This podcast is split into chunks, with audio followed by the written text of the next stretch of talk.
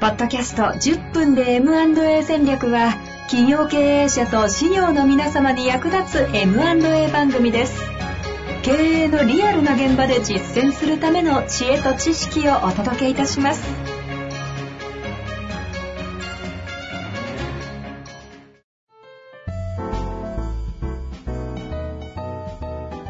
こんにちは、遠藤和樹です。白川正義の10分で M&A 戦略。白川さんよろしくお願いいたします。お願いします。さあ、ということで、今週もね、えー次回に続きまして、ゲストをお招きしてやっていきたいと思います。えー本日のゲスト、株式会社スマノベースの奥川社長にお越しいただいております。奥川さんよろしくお願いいたします。よろしくお願いします。お願いします。白川さん、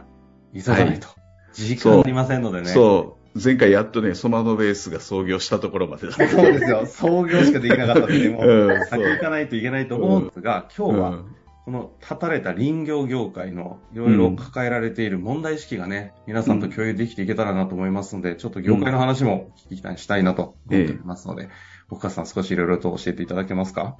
はい、ありがとうございます。と、まあ、その前回起業 の話をさせていただいたんですけど、まあ、起業した後ずっとこう山に行って林業の現場のことを知るっていうのをやってまして、まあそのトマノベースを創業ししてから、えっと2年間はですね、林業の現場でも働かせていただいてたんですね。うん。なんか重機の免許もいっぱい持ってんだよね。そうです。そうなんです重機の、とかクレーンとか、重機ガンガン乗るんですね。そう。いろいろ取らせていただいたんですけど、まあそう、そういうこともさせていただきながら、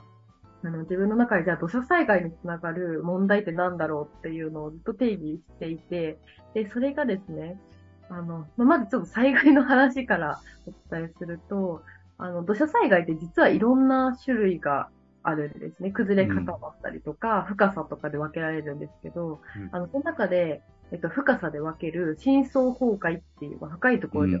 崩れる崩れ方と、うん。表層崩壊っていう表面が崩れる崩れ方が、はい、うん。あるんですけど、実は林業で、えっと、防げる部分とか山づりが関わってくる部分っていうのは表層崩壊だけなんですね。うん。深い崩壊はもう雨量とか地質が影響しちゃうので、人間にはどうしようもできない、はい、なるほど災害になりま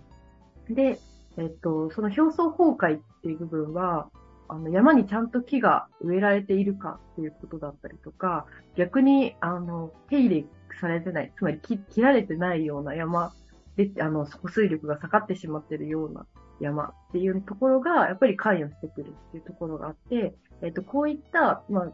人が切ってしまった後に植えないとか、切らないっていう、そういった山を、えっと、きちんと管理していくってことが、その表層崩壊を防いでいくってことでとても重要であるっていうことで、うん私たちはこういう問題を解決しようとしています。で、じゃあなぜ、えっと、木を切った後に植えない山があったりとか、逆に切られてない山があるのかっていうと、一番はやっぱり、あの、産業としてなかなか儲からないっていうような現状があるのが一番根本にあります。うん。で、あの、今、50年ぐらいは木を育てて切るっていうのが、今の林業においては、建築材をす、あの育てていく上では、まあ、スタンダードなんですけど、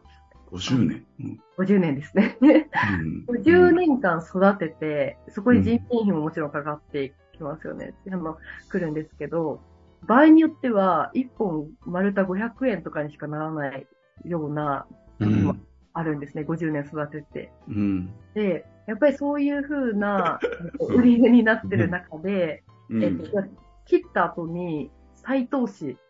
もう一回苗を植えるっていう再投資をしていくかって言われたら、まあ、ほとんどの人がやっぱり難しいっていう現状になってしまう。その時点で自分の世代じゃないですもんね。あ、そうです。だってご50年って言ったら、新卒で会社に入って、65で退職する、だって50年ないからね。そうだね、確かに。うん。43年だからね。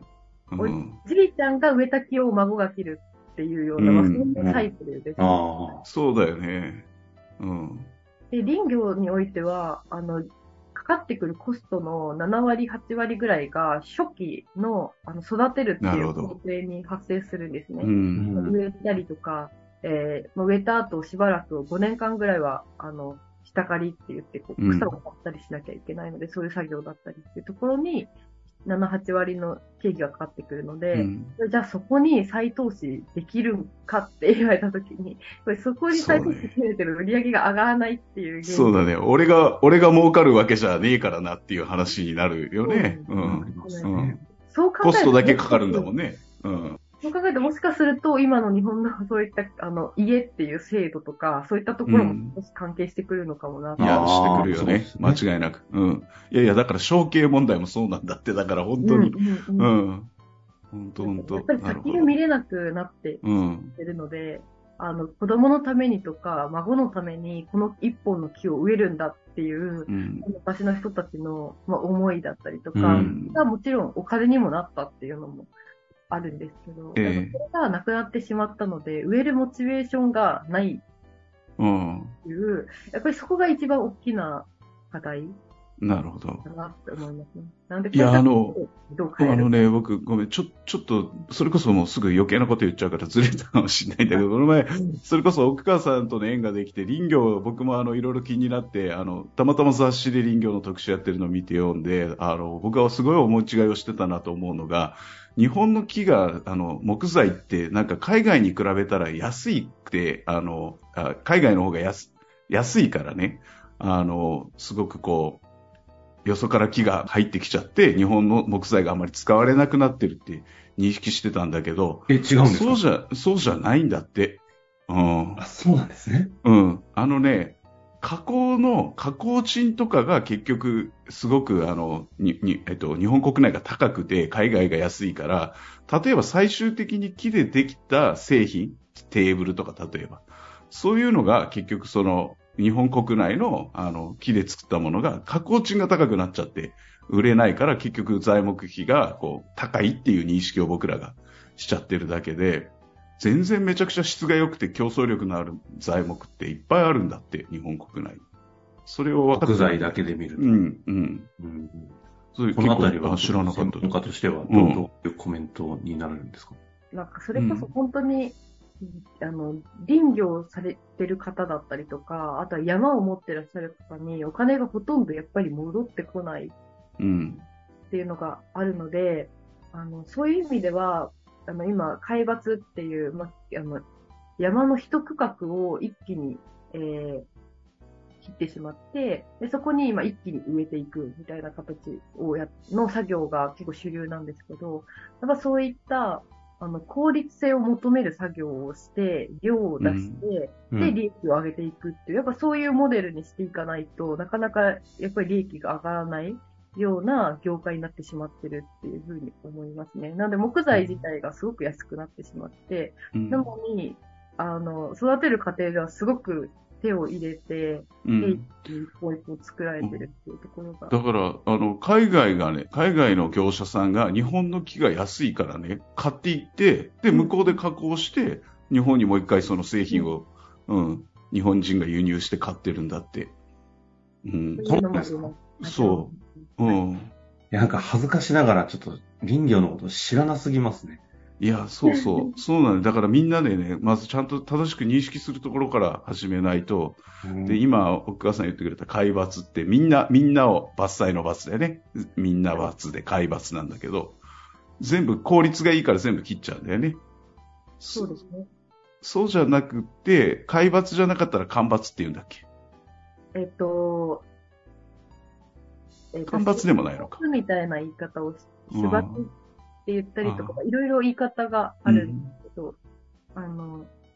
昔は本当にその時出したい木を切るっていう、うん。この木を売るって決めたものを切ってうん。たんですけど、まあ今はそうじゃたくさんある中から、あの、これを柱にしたいから、この木を、だけを切り出してくるみたいなことを選んで切ってたんだよね。それをもう今効率がいいから、バサッと一面全部買っちゃうんだよね。そうですね。うん。で、まあその作業をした後に、ちゃんと植えたらいいんですけど、今そのうん開発をしてる山の、あの、7割が、あの、植林されずに、うん。このまま放置されてるっていうところで、どうやってここを植林していくのかっていうのが、まあ、日本としてかなり課題になってますね。うん。これは植林は現状だと、その所有者の方々が自らやるっていうのを決めない限り、要は放置は変わらないってことです。あの、もちろん国で、えっと、植えなきゃいけないっていうふうにもう決められてるようなエリア、あの、えっと、国有林とか、うんうんあの、はい、は決められてるんですけど、民間であれば、まあほ本当は植えなきゃいけないっていうルールではあるんですけど、植えなくても罰則がなかったりとかするので、あはい、山主、山の持って、山の所有者さんが植えるっていうふうに決めて、コストを払わないと植えられないっていう。それはね、だからさっき言ったように、うん。じゃあ帰ってくるリターンは50年後ってなったら、なかなかね、そこで、で、木は、売った木は安いし、そこから、そその売り上げの中から経費かけて植林するっていうのが、あや、やられて、で、それの収入はまた50年後ってなったら、ここで一瞬躊躇するっていうのも、おで、しかも山の所有者さんとかと、特に地方に行けば年齢の高い方が多いわけで、じゃあ自分にもし万が一のことがあった場合、この山ちゃんと面倒見てくれるのかなとか、いろんな多分、その思いが重なっちゃって、そ、そこがこう、うまい循環に今はまってないっていうところが多分、すごいある。だから、ということをテーマにすると、この表層崩壊をちゃんとどう解決していくかって言って、やっぱ植林っていうものをしなきゃいけないのに、林業のビジネス状況を考えると、自分たちの植林が、次の孫、じいちゃんが孫が切るみたいな話になってくるんで、うん。そのスパンで事業をちゃんと考えられるじ事業家じゃない限り、うん。植えないよねって話。そう。そう。抜け出せないですよね。そう。だから、今、そう、そう、あの、ごめん、もう、喋りたくてしょうがなくなっちゃお前じゃなくて奥川さんに喋らせ全員が手挙げ出してるお前じゃねえんだよ、喋りすぎだよって言われそうだけど。でも、その本当に難しいことを事業としてやろうとしてるんですよ。だから、ソマノベースっていう会社が。そうねうん。そう。そのことをぜひね、知って、そこに挑戦しようとしてるんですよ、だから。ソマノベースっていう会社はね。いやー、ちなみに今マイク奪われちゃいましたけど、岡さんなんかお話をされようと思ったと思うんです。いや、あの、いや、なんかそれこそ本当に、むしろ山を持ってらっしゃる方が、あの、ふ木を切って売る場合に利益を全く受けられないみたいなのうん。が多分主流で、うん。むしろマイナス、木を売ってもマイナスうん。で、えっ、と、その後植えるのもマイナスっていう形になるので、どうしよう以前にそもそもできないみたいなこと。うん。うん。なんでもう、木を切るっていう選択肢もなかったり、うん。そもそも山の、あの、所有してるエリアがどこなのかを知らないみたいな若い人もたくさんいますし。ああいるでしょうね。相続したららしいんだけど、どうも。山を。それがどこにあるかもわかんないし、行ったことも見たこともないっていう人の話は聞きますね。僕もこの会計事務所で相続やなんかの相談を受けてるとね。山に行って、あの、どの木からかが、どの木から自分の木なのか、うん。わかりますかって言われても、みんなやっぱ全部同じ 木木にしか見えないので、うん境界線なんてわかりません。え特にね、山とか区画整理されてるわけじゃないから、ちゃんとあの岩からあの沢のところまでがうちの土地みたいな決め方だからね、わかんないよねっていう。絶対この間自分のあの家の方が所有してる山があるって聞いて見に行ったら、あの、うん地図の区画と形が変わって川で全部流れてました。いやいや、もうね、あんのそういうめちゃめちゃあるあるなんでもう入れない。うん。まあ、なので、そういう意味でも、やっぱり、もっと関関心も、もちろん業界としてどうやって、じゃあ、利益が上がるようなモデルにしていかなきゃいけないのかも考えなきゃいけないし、やっぱり山梨さんにとっても関心を持ってもらえるような仕組みも作らないといけないですし、あの、うん。本当に目先の植えるっていう業務をどうやってやっていくのかみたいなところも考えなきゃいけなかったりっていうので、うん。本当にこう、なんかね、一発でこの業界の課題解決をするのが、本当はかっこいいみたいな、いや、思うんですけど、うん。でも、あの、到底無理で、本当にいや、そうだよね。なんか絡まった糸を一本ずつ、あの、うん取っていくような作業をしていかないと、何にも変わらんなって思って、あの、地道なんですけど、私たちは今こう、木を切っあの、木を植える。どんぐりから育ててもらって木を植えるっていうのを、あの、仕事としてやってうんる。そう。どんぐりのお話、ちゃんと聞きたいんですけど、一個だけ、なんか今、白川さんと第三者承継の話とこうすごくリンクするなと感じたのが、結局その、事業というものをどう継続していくかっていう視点を持たない限り、その、うん。白川さんのところだって、本当だったら後継者を育ててたり、ちゃんといるんであれば、MA しなくていいものをせざるを得ないっていう、うん、結局切った貼ったの、なってる要素もある。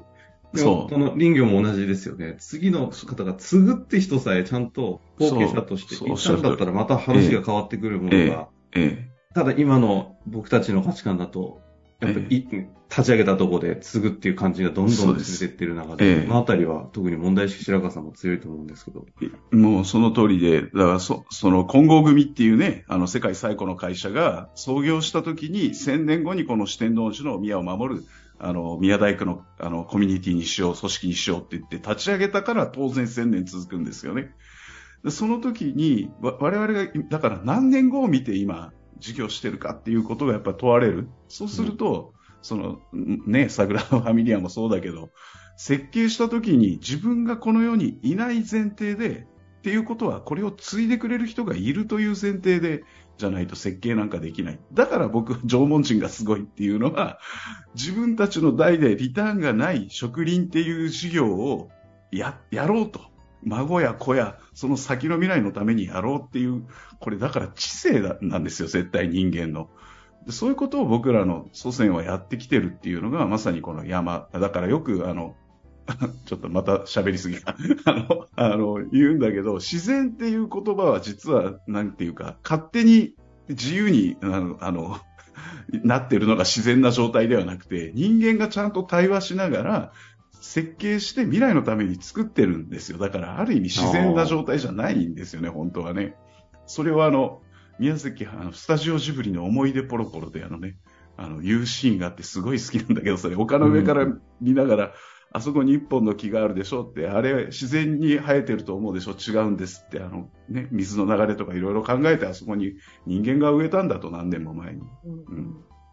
なんかそういう話なんだろうと思いますけどね。それを字でやってるのがね、奥川さんだというところですよね。ええ。先ほどね、最後、ポロッとあの、ちょっと私が止めてしまってすみませんでした。はい、モデルイナのね、話あったと思う、うん、なんかどういったことされてるかも少しご紹介いただきたいんですけども。はい。あの、まあ、私たち植林用の苗木、まあ、その海抜地に植える植林用の苗木を、あの、どんぐりから育てられる、あの、観葉植物のキットを販売していて、うん、それを、ま、個人の、えー、皆さんもそうですし、えっ、ー、と、企業さんも、あの、そういった CSR だったりとか SDGs の一環として、まあ、普通の観葉植物を置くんではなくって、山に戻せる。つまり皆さんのお手元でどんぐりが発芽する瞬間から2年間苗木になるまで育てていただいて、育ったものを山に返すっていう、うん、そういった本当山に貢献もできるし、体験もできるっていうようなプロダクトを作っていて、で、まあ、ただ、あの、育、こう私たちも渡して終わりではなくて、あの、公式 LINE だったりとか、例えばイベントだったりツアーだったり、いろんなものを通して山のこととか災害のことっていうのも、あの、育ってくださってる皆さんにこう伝えていくっていうような、なんかそういった2年間のコミュニケーションも含めて、えー、こう、販売をさせていただいてるっていう、うん、まあ、そういう仕事をやってます。都会とね、森林の循環なんですよ。だからね、あの、オフィスでビルの中のね、あの、はい、どんぐりをみんなが育てて、で、その育った苗を自然元あったそのどんぐりが落ちたところに返してあげて植林するっていうね。なんかそれってイメージすると、こうみんな10人ぐらい仮にいたとして、10人がこう、ああ、俺の生えてきたみたいな。そうそうそうそう。こっち枯れたんだけど、みたいな。あの、小学校の頃の朝顔だよね、だからね。本当になんかその、育、最初皆さん育て始めるときうまくいくかなとか、ああ、なりそう。ちょっとめんどくさいんじゃないとか、みたいな話になるんですけど、育て始めると、もうね、もう、熱心に熱心に我が子のように育ててくださって。うん、俺のが一番大きいとかね。そうなんです。競争も始まったりとか。何もできなそうですけど。はい。それこそ自分たちで、こう、広報誌みたいなものを作ってくださって、いろんな会社さんに配ってらっしゃる従業員さんがいらっしゃったりとか、あの、やっぱり社長さんよりも従業員さんの方が、あの、熱が入って、えー、どんぐり嫌いとかも来てくださいますからね、和歌山まで。わ、わざわざ、それをきっかけに、はいまさにじゃあ人がそうやって動き出すっていうのもそんなところから始まってくるんですね。なんか社内のコミュニケーションとかもそれをきっかけに見えないところってだってどんぐりの話って絶対に共有化されないじゃないですか。あ でも、いや、それ、うん、そそれだけじゃなくて、やっぱりこう、山のことを考えるきっかけとかね、その自然のことを考えるきっかけっていうのは、そういうところから生まれてきますよね。なんかそれこそ、その、ソマノベースを立ち上げた時に、あの、まあ、林業の会社でも働いてたんですけど、その防災の会社でも働いていて、うんあの、住民説明会とか、まあ、ひそういう避難の話とかをこうしに行ってたんですけど、あの、80代ぐらいのおじいちゃん2人ぐらいしか来ないんですよ、そういう会を開いても。うんで避難するってなったら地域全体でやらなきゃいけないし、若い世代も来なきゃいけないじゃないですか。うんでも来いって言ってもやっぱ来ないんですね、興味。うん面白くなさそうだし、みたいな。うん。で、でもやっぱこういう戻り苗とかだったら面白そうとか、なんか可愛いとかっていうところからやってくださって、うん。あの、そこで、あの、若い人たちを巻き込んでいけるっていう意味で、やっぱうんゴースト見てもすごくこうやって巻き込めるっていうのは、あの、強みになってくるのうで、ん。そういった意味でも、こうコミュニケーションを2年間取るっていうのはすごく大事うん。だなっていうふうに思ってます。なるコミュニケーション2年間取るというのは2年間育てたものをお送り返すんですか？あ送り返していただくか、ツアーに来ていただくんですけど。そう、ツアー。実際にね、あの植林しに行くってことですか？そう、はい植林しに行こうと思ってるのよ、だから、遠藤さん、俺も。今年の、もうすぐ11月に。いやはい僕僕も行きます。来てくださいよ。いや、だから、俺はまだどんぐり育ててないんだけど、はいはい育てつつね、あの、植林もちょっと先に、あの、しに行きたいんだけどあ、、ちょっと先走って植林から。そうそうそう、全全体早く見たいから。え、それはいつ？やるんですか、えっとこれ、あれですよね11。月この、うんこ案内はどこかでしたいなと思ったんですが、せうんうん、っかくなんで。そうそうそう。うん。ついでに今、文脈がちょうどいいので、11そうですね月の、うん、26、27かな。ちなみに、岡川社長も当然、白川さんもいらっしゃる予定？はい。そうですね、僕も行こうと思ってます。奥川さん訪ねて。で、奥川さんのことをよく、うん、知って、あの、防災、自然災害とか、そういう、うんあの、奥川さんが、その、このそばのベースを始めることに、のきっかけになったような山とかね、そういうのも見させてもらったり、うんあの、植林をどどういうふうにするのかとか、そばのベースを知ろう、奥川時川を知ろうツアーをやりたいと思ます。は、ちなみに何人ぐらい一応募集かけるつもりなんですか？えっとですね、い一応、まあ、まあ、20人弱ぐらいになると思うんですけど、なるほど。うん。えっと、うちの、ほあの、うん、ホームページとかでもちゃんと、あの、告知していくんで。これ、もう先にね、どうしても奥川さええん先にお話ししたいということで出しちゃったんですけど、あの、ええ配信される頃、まだ申し込みフォームなさそうですけど、あの、あ、大丈夫。もうそこまでできてるできてる。あできるんですねうん。あよかったです。うん、大丈夫です。すごい先行型の皆さん集まると。うん どこで申し込んだらいいんだみたいな。あ、うちの、あの、MA 財団のホームページをぜひ、あの、トップ、トップに持ってきときますから、リンク貼っときます。あの、もしそれができるんであれば、番組の方の、あの、番組の下の URL 貼っときますのであ、そちらからも見ていただけたらと思います。今、奥川さん、あれですよね。今、お話しされようとしたのに、またマイクを。いえいえ、はい。実際、あの、私が被災した時の、あの、ちょっとエリアは違うんですけど、被災した時と同じ災害で、あの、崩れた山の現場も、あの、見ていただきたいなっていうふうに思っていて、あの、もう12年ぐらい経つんですけど、うん。まだ復興が、あの、復興作業中で、あの、その山に関してはもう手を入れられないというふうに、うん。あの、決まって、なのでもう今後先もずっと崩れたままの状態っ